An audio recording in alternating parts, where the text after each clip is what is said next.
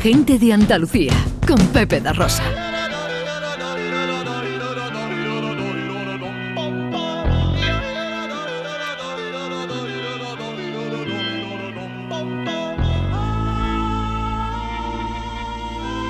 Con Maese Vico, más conocido como Señor Pastor. Tiempo para pensar.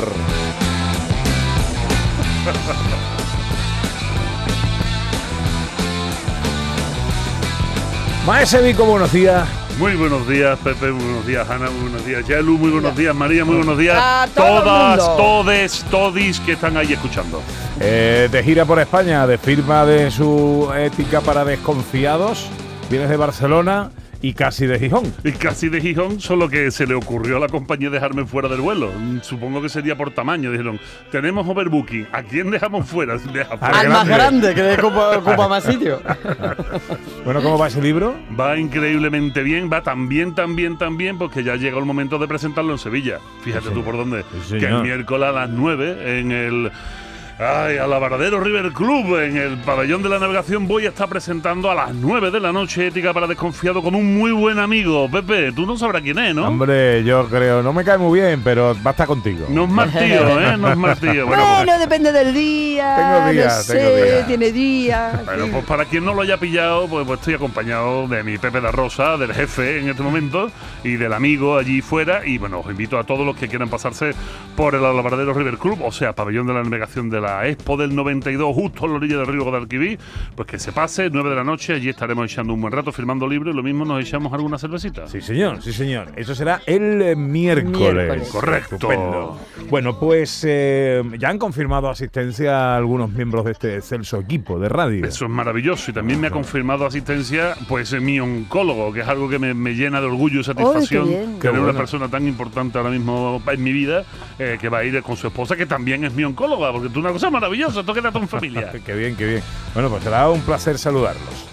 Eh, bueno, hoy hablamos de Diógenes el perro. Sí, señor, en el porqué de las cosas, por qué decimos esta vida es tan perra, Eh, por qué le ponemos estos apellidos tan duros a los perros. Porque resulta que cuando hablamos de Diógenes el perro, estamos hablando de alguien que para nada tuvo una vida perra como hoy lo podríamos entender o malinterpretar. También el concepto de perro, de vida perra, viene mucho eh, en nuestra cultura judio-cristiana, porque a los que no eran católicos, a los que no eran cristianos, le llamamos perro, perro judío, perro musulmán, despeñaperro, allí por donde se despeñaban los perros, ¿no?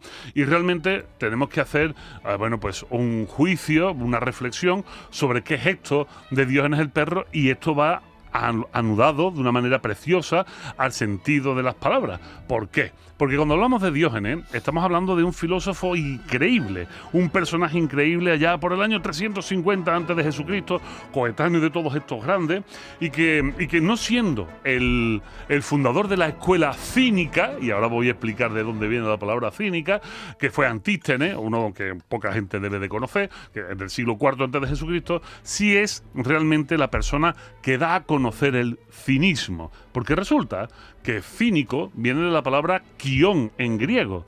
Y kion en griego es el que da origen a la palabra can, cánido, perro. Ah. Mm, ahí tenemos, ahí tenemos la unión entre unos y otros. ¿Y por qué les llamaban entonces los cínicos, los perros? ¿Por qué les llamaban así?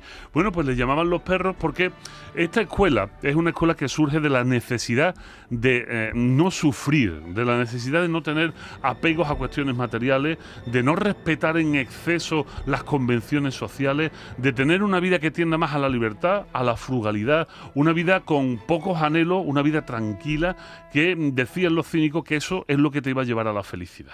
De tal manera que ellos decían que vivían como perros, pero como perros en el mejor sentido de la palabra, porque un perro con poco que coma, con una buena sombra que pille y con un poco de agua fresca, Es hay- feliz. hay feliz, tirando. Desprendido, ¿no? Desprendido. Exactamente, y dicen de Diógenes, cuenta la leyenda, que él vivía en una tinaja. En mitad de Atenas, en una tinaja, tendría que ser un tinajón, porque mete un tío en una tinaja que después la, la- cultura moderna transformó de, de tinaja en barril. Y se habla del filósofo del barril. Y no porque le diera el cardo, porque no le daba el cardo, sino porque estaba eso, viviendo en un barril casi desnudo en Atenas. Hay muchas historias alrededor de esto y hay anécdotas preciosas. Él era un hombre que despreciaba la riqueza, despreciaba a los fanfarrones, despreciaba estas convenciones sociales y cuenta la leyenda que un día uno de los hombres más ricos de Atenas lo invitó a su casa a comer. Lo metió dentro de su casa y le dio un pase. Una casa llena de oro, una casa maravillosa, una estancia preciosa, unos suelos, unas pinturas en las paredes. Claro, Diógenes estaba viendo aquello con mucho, con mucho afán y de repente se le enganchó un gapillo en la garganta y no encontrando ningún otro sitio mejor le escupió en la cara al dueño de la casa. Anda. Oh. Y el dueño de la casa le dijo, ¿pero qué haces, desgraciado? ¿no? Y le dijo, hombre, es que he buscado el sitio más feo y miserable de tu casa para escupir. Y le escupió en la cara al hombre. Ese era un poco el talante de Dios. Hombre, Madre muy mía. de hacer amigo no era, ¿no? No era muy de hacer Pues- amigos, pero te- tenía cosas muy bonitas. Por ejemplo, Sí. cuentan, cuentan. Voy a contaros un par de leyendas antes de que nos caiga la guillotina del tiempo, porque forman parte de nuestra cultura sin saberlo, Pepe, Ana. Nosotros, sin darnos cuenta, estamos utilizando muchísimas cosas de filósofos que en la historia han dejado su huella.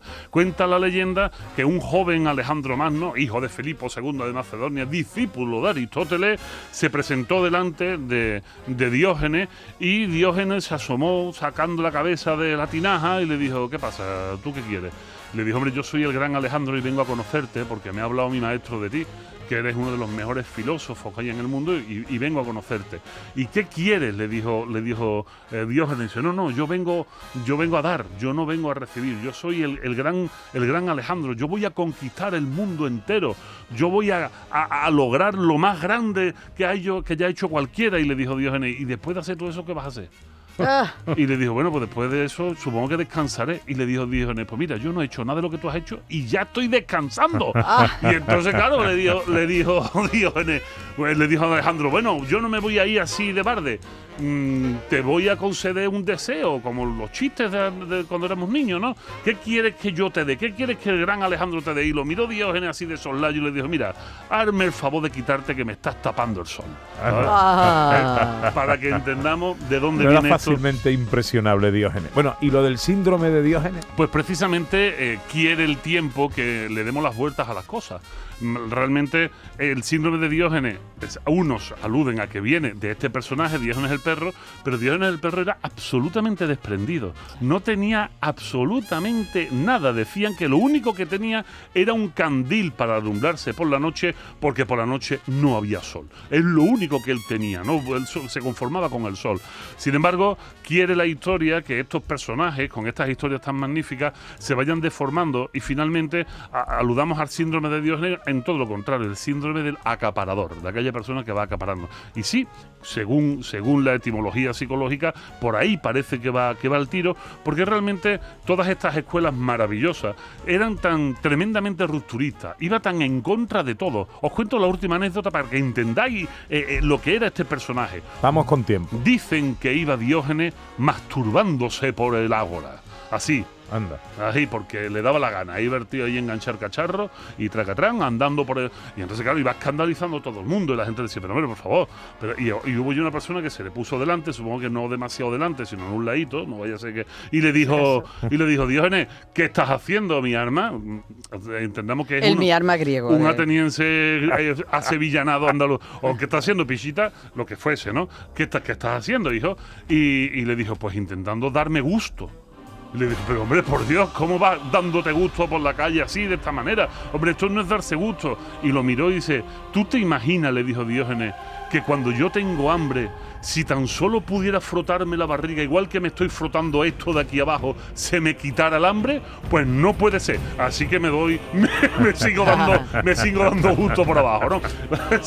Ese es el sentido de este personaje. Un personaje rupturista que, por supuesto, en la religión y con esta música tremenda que tenemos de mi querido Yelu, en, la, época católica cristiana, en los 2000 años que vinieron después de, de- de estos personajes, fueron muy mal vistos, fueron muy mal entendidos por la moral católica, por la moral cristiana, porque eran excesivamente obscenos y además no entendían de dioses, no entendían de morales establecidas y no entendían sobre todo, y esto es muy importante, de patronos, ni de jefes, ni de reyes. No entendían, eran, podríamos llamarle, los primeros anarquistas de la historia, ¿no? Gente que estaban en contra de lo establecido, de tal manera que cayeron en desgracia, y el caer en desgracia, igual que cayó Epicuro, que le, le decían que solo le gustaba el placer, igual que cayó en desgracia, se torció la historia de los cínicos, y hoy ser un cínico es una palabra mala es, es, un mal adjetivo. Cuando te dicen cínico no te gusta. Sin embargo, debería de gustarnos. Ser cínico es conformarnos con poco.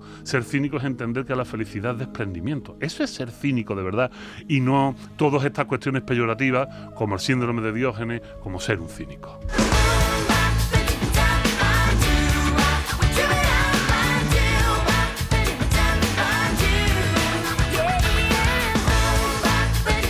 Dice Carlos Fernández Lobo, Bodega Mi Tierra, dice, este tío es mi ídolo, se refiere a ti. Dice, bueno, lo Ajá. siguiente no lo voy a decir que no está bonito. Dice, pero cuenta las cosas que parece que estaba allí. Bueno, recuerden, el próximo miércoles, 9 de la noche, en el Pabellón de la Navegación de Sevilla, presentación del libro Ética para Desconfiados de Maese Vico. Ahí estaremos todos arropándote y, y bueno, y también para tomarnos esa cervecita. Fa- Eh, Faltaría para eso vamos a estar en, en el Alabardero River Club, un sitio maravilloso.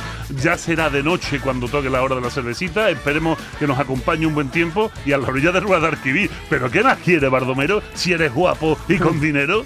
Mira, todavía eh, hay gente que no tiene la formación que tiene Maese Vico. En un examen de filosofía de cuarto de la ESO contestó uno. Santo Tomás es, es un filósofo griego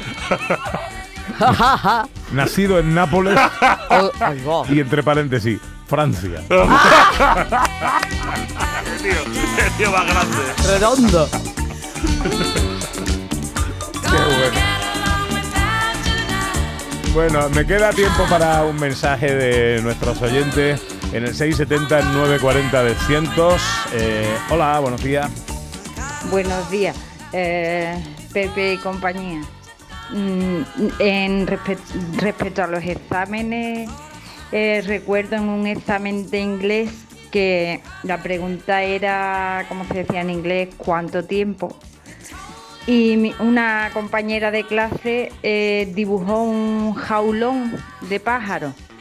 Eh, el maestro cuando fue a entregar los exámenes, eh, eh, le preguntó que el dibujo ese qué es lo que quería decir y es que ella sabía cómo se pronunciaba, pero no sabía escribir jaulón. Y entonces se le vino a la cabeza, su padre tenía pájaros y pollos de pelea y, y se le vino a la cabeza un jaulón y dibujó un jaulón de pájaro y el maestro no podía reírse más. Se la buena, vamos. Qué bueno, qué bueno. Bueno, vamos llegando a la información. eh, luego continuamos. Gente de Andalucía con Pepe da Rosa.